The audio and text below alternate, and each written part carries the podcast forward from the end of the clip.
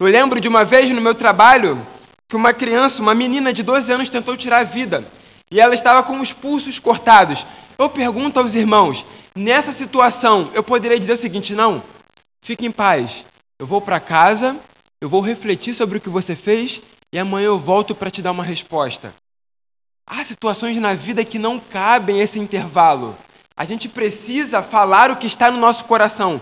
E aí a pergunta crucial e central é: o que então afinal está guardado no nosso coração?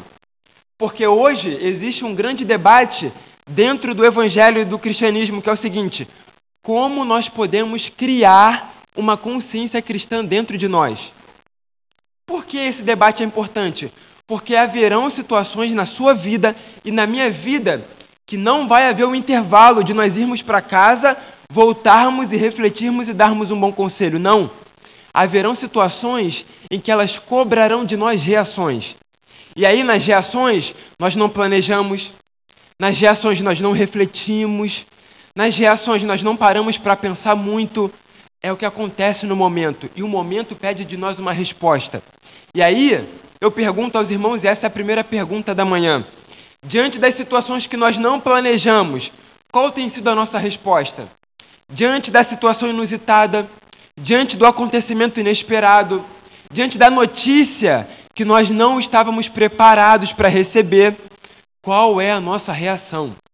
É por isso que é tão importante e os pastores, homens de Deus, lutam para que as escrituras estejam entranhadas em nós, porque nós passaremos por momentos em que nós não teremos tempo para meditar. E tudo o que acontecerá é que as situações vão tirar reações de nós. E aí a questão é: quais serão as reações que as situações poderão tirar de nós? Qual é o conselho que o seu colega do trabalho poderá ouvir da sua boca quando você não esperará a pergunta dele? É isso que gira em torno de Provérbios. As situações adversas, as situações inesperadas, que arrancam de nós uma reação e que nós não temos tempo para escolher. Não, agora eu vou poder mascarar um pouco mais e fingir ser um pouco mais crente. Não. Há situações da vida que arrancam as nossas reações quando nós não esperamos. E aqui, esse é o contexto de Provérbios. Vamos ler, irmãos, Provérbios 1, 8 e 9, que diz assim: Ouça, meu filho, a instrução de seu pai e não despreze o ensino de sua mãe. Eles serão um enfeite para sua cabeça, um adorno para o seu pescoço. Vamos orar. Senhor nosso Deus e nosso Pai, nos abençoe nessa simples meditação da tua palavra. Que eu não seja uma pedra de tropeço aos meus irmãos, que nem as palavras da minha boca também sejam. Que sejamos edificados e de verdade, ó Deus, nessa manhã. Possamos ouvir, ouvir uma instrução diretamente do Senhor para nós. Essa é a nossa oração em Cristo. Amém. Meus irmãos, apesar de Provérbios ter toda essa estrutura que eu disse no começo, que aparentemente é desorganizada, esse contexto aqui de Provérbios, ele está dentro de um contexto que são de dez palestras. Essas dez palestras vão do capítulo 1, verso 8, até o capítulo 8, verso 36. Qual é o contexto aqui? A figura é de um pai pegando o seu filho pelo braço e começando a dar instruções para ele em formas de palestras. Então, os estudiosos, estudando a fundo o livro de Provérbios, eles vão dizer que do capítulo 1, do verso 8 ao capítulo 8, verso 36, é um conjunto de dez palestras em que aparentemente um pai está pegando o braço do filho e dando algumas advertências para ele. E aí os estudiosos vão fazer a pergunta que é crucial para a gente. Tá, eu sei que são dez palestras, eu sei como estão organizados, mas o que isso quer dizer para nós? O que isso afeta no meu dia, Vinícius? Essa é a pergunta crucial. Como o Provérbios pode se comunicar com a minha vida? Eu sei que ele está organizado, eu sei que são dez palestras, eu sei que é a figura de um pai instruindo o filho, mas qual é o proveito para a minha vida?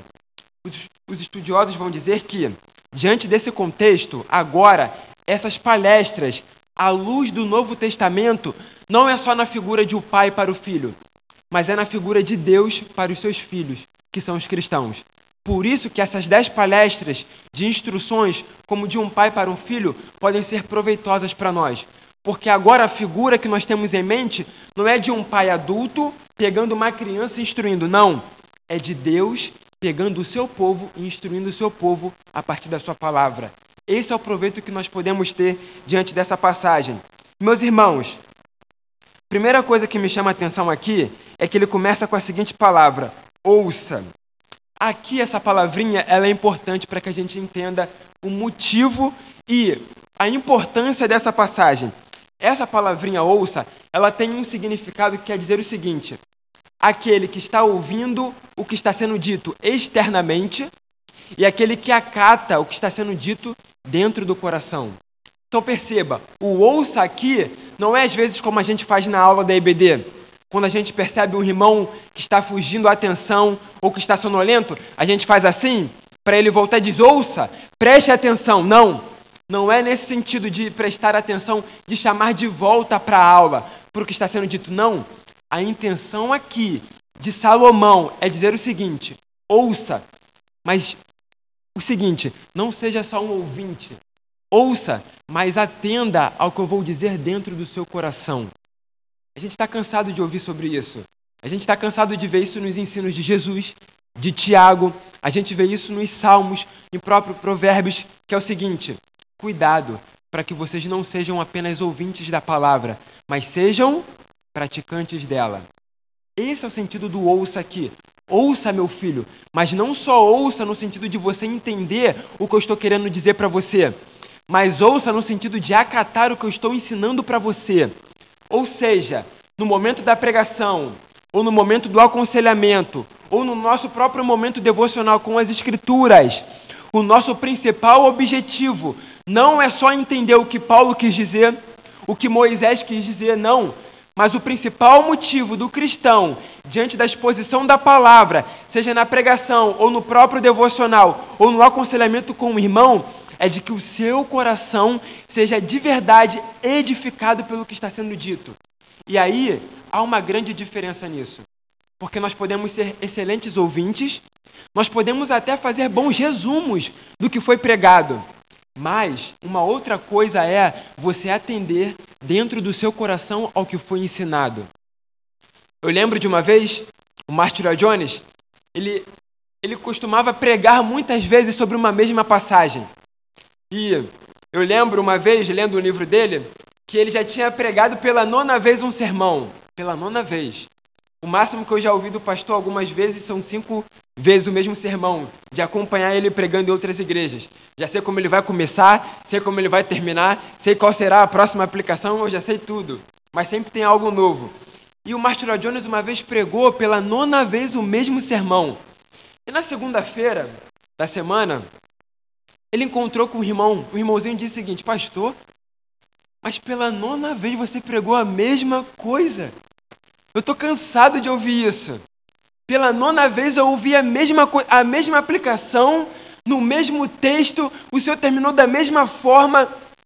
Ao que o Martin Jones perguntou ao irmão: Irmão, eu preguei pela nona vez, mas deixa eu perguntar uma coisa a você. E você, já começou a viver? Você já começou a viver o que eu preguei? Eu preguei pela nona vez, eu pergunto ao irmão: Você já começou a viver isso que eu acabei de pregar? E aí vai dizer o livro, né? Que o irmão saiu um pouco constrangido da conversa, porque ali o irmão estava focado na repetição do pastor, mas o pastor estava focado enquanto o coração desse irmão foi discipulado. Se o pastor tiver que pregar 15 vezes, 20 vezes a mesma mensagem que ele considera ser proveitosa para a igreja, ele precisa fazer isso e de maneira intencional.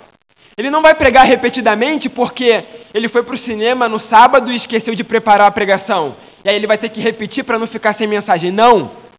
Há uma diferença naquele que faz isso de maneira proposital. Às vezes, pode parecer que os pregadores que sobem aqui são um pouco repetitivos. É sempre sobre o mesmo tema. Mas pense o seguinte: será que realmente está sendo acidental? Será que realmente está acontecendo isso de maneira desorganizada, sem propósito? Todas as vezes em que um tema é repetido durante um tempo na igreja, se o pastor ou o pregador não está consciente disso, saiba de uma coisa: o espírito que conduz a igreja está consciente disso. Pregações repetidas são alertas repetidos para a igreja, para os cristãos. Então, meus irmãos, devemos cuidar para que sejamos o ouvinte que esse pai está querendo que o filho seja. Não só o ouvinte que possa dar um bom resumo sobre o que foi pregado, mas o ouvinte que acata no coração o que foi ensinado.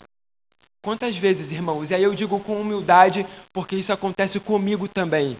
Quantas vezes nós acordamos na segunda sem lembrar de nada do que foi dito na IBD, na pregação da manhã e na pregação da noite? É como se nós acordássemos na segunda-feira completamente resetados. Como se, na, se no domingo nós ficássemos em casa o dia inteiro e não ouvíssemos nada. Quantas vezes isso acontece conosco? E eu me coloco nessa situação também. Quantas vezes nós nos esquecemos daquilo que no momento julgamos tão importante para nós? Quantas vezes saímos da pregação, pastor, hoje foi diferente. Como algum irmão diz, né, para mim, hoje você estava junto com os três, com o Pai, o Filho e o Espírito. Mas a pergunta é: e o que isso vai mudar na sua segunda-feira? O que isso muda na minha maneira de viver na segunda-feira? Irmãos, nós podemos sentir arrepios durante a pregação e o louvor. Nós podemos chorar até durante o momento da ceia. Mas o quanto isso impacta a nossa vida durante a semana? Por quê? Se o que é ensinado, o que é empregado, o que é pregado não afeta a maneira como eu vivo durante a semana, qual tem sido o proveito de fazer parte de uma igreja saudável? De ouvir uma boa pregação domingo após domingo, quarta após quarta. A pergunta que eu faço aos irmãos é: o que as pregações e os estudos da igreja têm nos edificado, têm mudado a nossa maneira de viver. Posso dar um exemplo que aconteceu agora nessa manhã. O que vai mudar você amanhã sobre a paciência? Sobre o que o Felipe ensinou na escola bíblica? Nos tornamos apenas ouvintes? Apenas telespectadores? Escrevemos, anotamos? Não. Ele começou assim, depois ele citou isso, isso e isso. Mas o que isso muda a nossa maneira de viver? Uma outra coisa que eu me lembro também, uma vez o próprio Martiro Jones pregando, ele esqueceu de fazer o apelo. Ele esqueceu de fazer o apelo. Ou melhor, ele não tinha a prática de fazer o apelo. Só que ele pregou de uma maneira tão poderosa num domingo, tão poderosa, que um irmão encontrou ele também na segunda-feira e disse o seguinte: Pastor, a sua pregação ontem foi uma bênção. Há muito tempo eu não ouvi o Senhor pregando como o Senhor pregou ontem. Mas o Senhor esqueceu de fazer uma coisa. O, o Martin Jones perguntou: Mas o que, é que eu esqueci? O Senhor esqueceu de fazer o apelo. Porque se o Senhor tivesse feito o apelo, eu tinha levantado a minha mão e ido lá na frente aceitar Jesus. Martin Jones olhou para o rapaz e disse o seguinte para ele: Olha, rapaz, se a palavra que você ouviu ela não consegue durar um dia sequer no seu coração, é bem provável que você tenha sido apenas um telespectador e não um discípulo. Por quê? O homem disse o seguinte para ele: Pastor, se o senhor tivesse feito o apelo depois da pregação poderosa, eu tinha ido lá na frente e tinha aceitado Jesus. Mas como o senhor não fez isso, o senhor perdeu a oportunidade de eu ganhar Jesus, ou de Jesus me ganhar. E ele disse o seguinte: Mas a mensagem ela não consegue durar um dia no seu coração? Hoje você já não consegue ser um cristão pelo que ouviu ontem? Irmãos, ímpios, eles são marcados por ouvirem pregações e não se converterem, mas discípulos de Cristo são marcados por ouvirem instruções e serem direcionados para o caminho correto. É por isso que quando nós abrimos isso aqui em casa, isso precisa de alguma forma mudar a nossa vida, porque esse livro é um livro diferente. Como disse um homem de Deus, Pegue isso aqui e jogue dentro de uma cadeia, e você terá prisioneiros convertidos. Tente fazer isso com qualquer outro livro na história da humanidade, e você não conseguirá fazer isso, porque esse livro é um livro diferente. Tem poder de Deus fluindo dessas palavras, e nós devemos ter consciência disso, tanto como ouvintes da pregação ou em casa, nos nossos devocionais. Irmãos, devemos ser ouvintes e praticantes, constantemente. O cristão que não cresce é um cristão infrutífero. E o cristão que não cresce é o cristão que não pratica o que está sendo dito e falado. Devemos acatar as pregações e os estudos dentro do coração, não apenas fazer bons resumos, mas viver na prática o que está sendo ensinado. Essa é a preocupação do pai com o filho aqui. Ouça, meu filho, acate no seu coração E ele vai continuar: a instrução, a instrução de seu pai, e não despreze o ensino de sua mãe. Apenas um parênteses aberto aqui rápido. Esse versículo aqui mostra para toda a igreja que a educação do filho é um dever do pai e da mãe. Eu cresci num contexto, eu não sei se os irmãos cresceram assim também, que as coisas da escola ficam com quem? Com a mãe. Quem é que vai na reunião de pais? A mãe. Qual é o papel do pai? Colocar o sustento na mesa, ter a dispensa cheia. Eu cresci num contexto assim. Mas, meus irmãos, essa passagem específica está querendo nos dizer que a tarefa de ensinar a criança não é somente da mãe, mas também do pai. Vinícius, mas o pai é aquele pai que trabalha o dia inteiro e chega cansado. O texto de Provérbios está dizendo: Ouça, meu filho, a instrução de seu pai e não despreze o ensino de sua mãe. É a tarefa dos pais juntos caminharem na educação dos filhos. E isso deve ser ensinado na igreja. Nós devemos quebrar essa cultura de que, não, as coisas da escola, as coisas da criança ficam com a mãe e o pai tem apenas a tarefa de colocar o pão na mesa. Nós devemos quebrar essa cultura, porque isso não é bíblico. A tarefa da instrução da criança é tanto do pai quanto da mãe, e isso não pode ser negligenciado por nenhuma das partes. Isso é completamente importante. Muito menos pela escola, como eu vejo por aí afora. Mas, meus irmãos, preste atenção. Voltando a trazer o ensino para nós, ele vai dizer: Ouça, meu filho, a instrução de seu pai. A instrução aqui, essa palavrinha, ela tem um sentido de lição disciplinadora.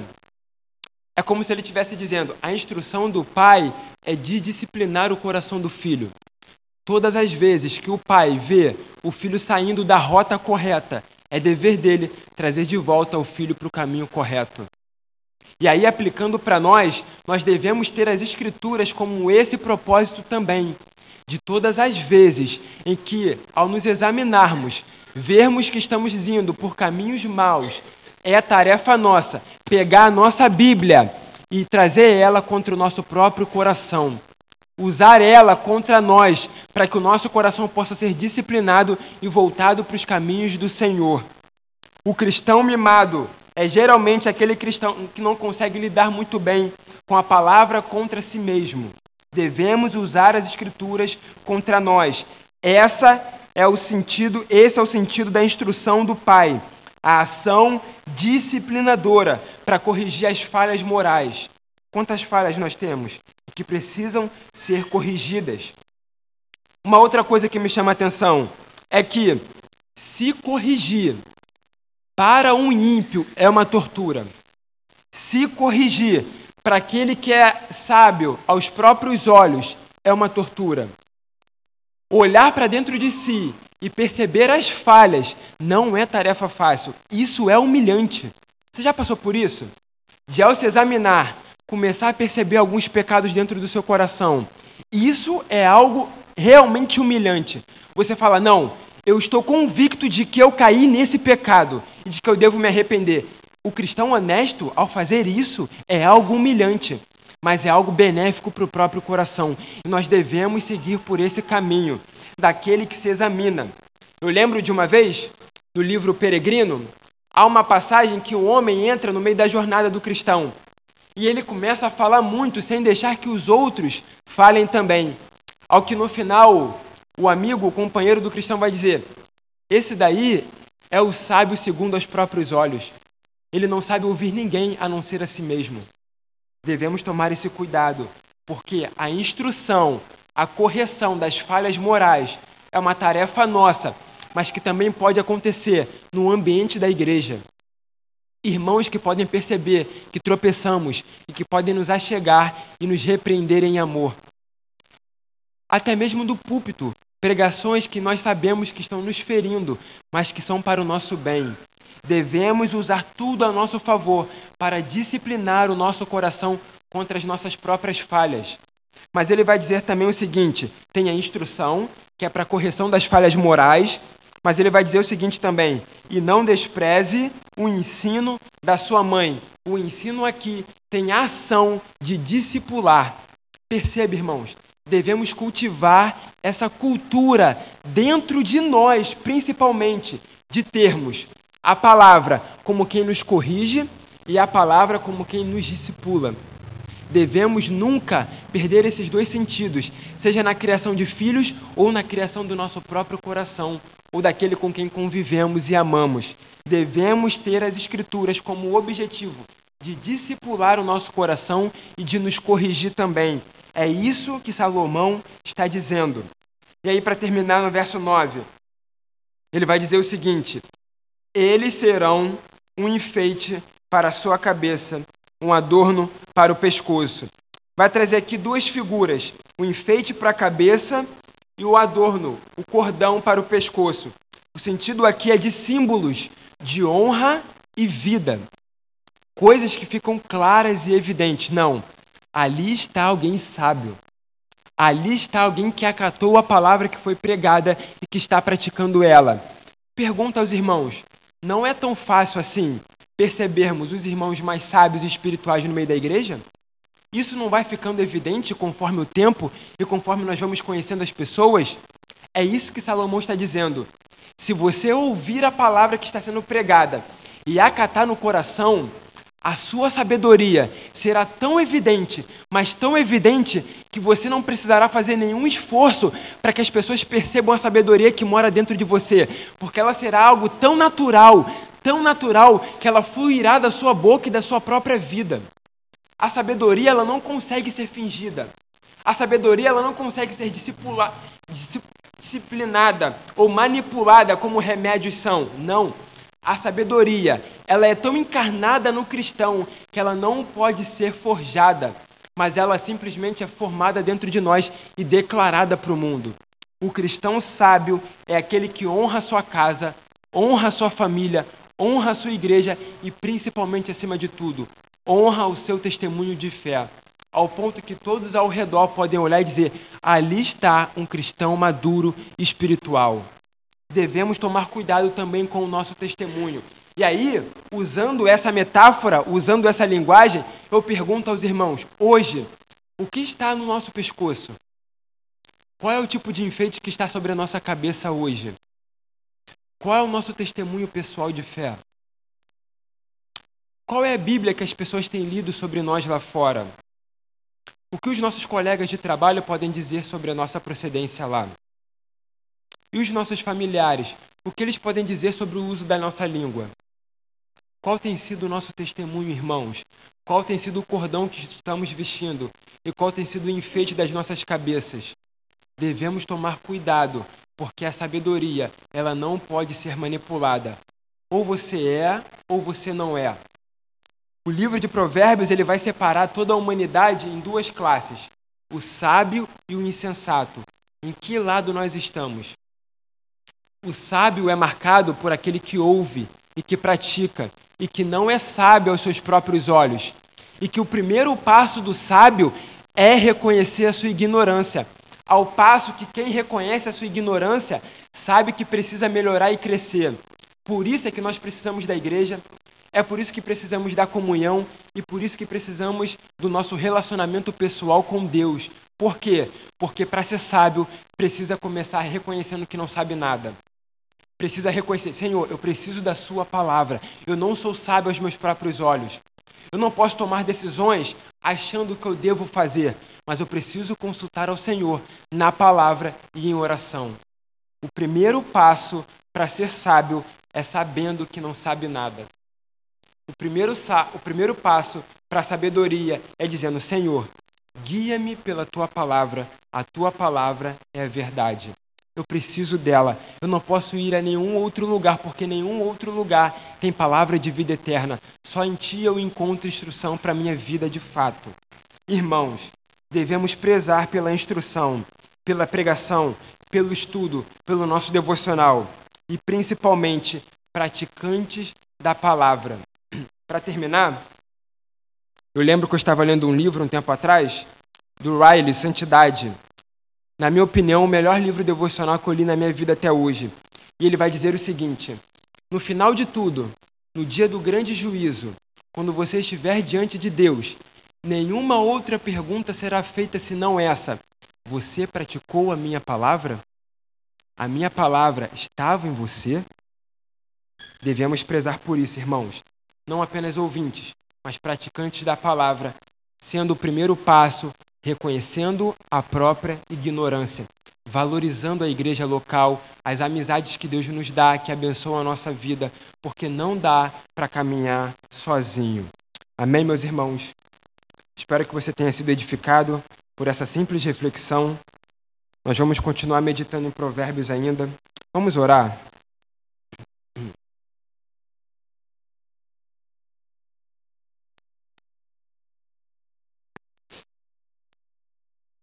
Senhor nosso Deus e nosso Pai, pedimos ao Senhor então que comece nessa manhã, ó Deus, que possamos ser praticantes da Tua palavra, que possamos reter mais do que é ensinado, do que é pregado, até mesmo nos devocionais que nós fazemos em casa, que possamos nos concentrar mais, ó Deus, que as aplicações desses momentos possam durar o dia inteiro na nossa mente, no nosso coração.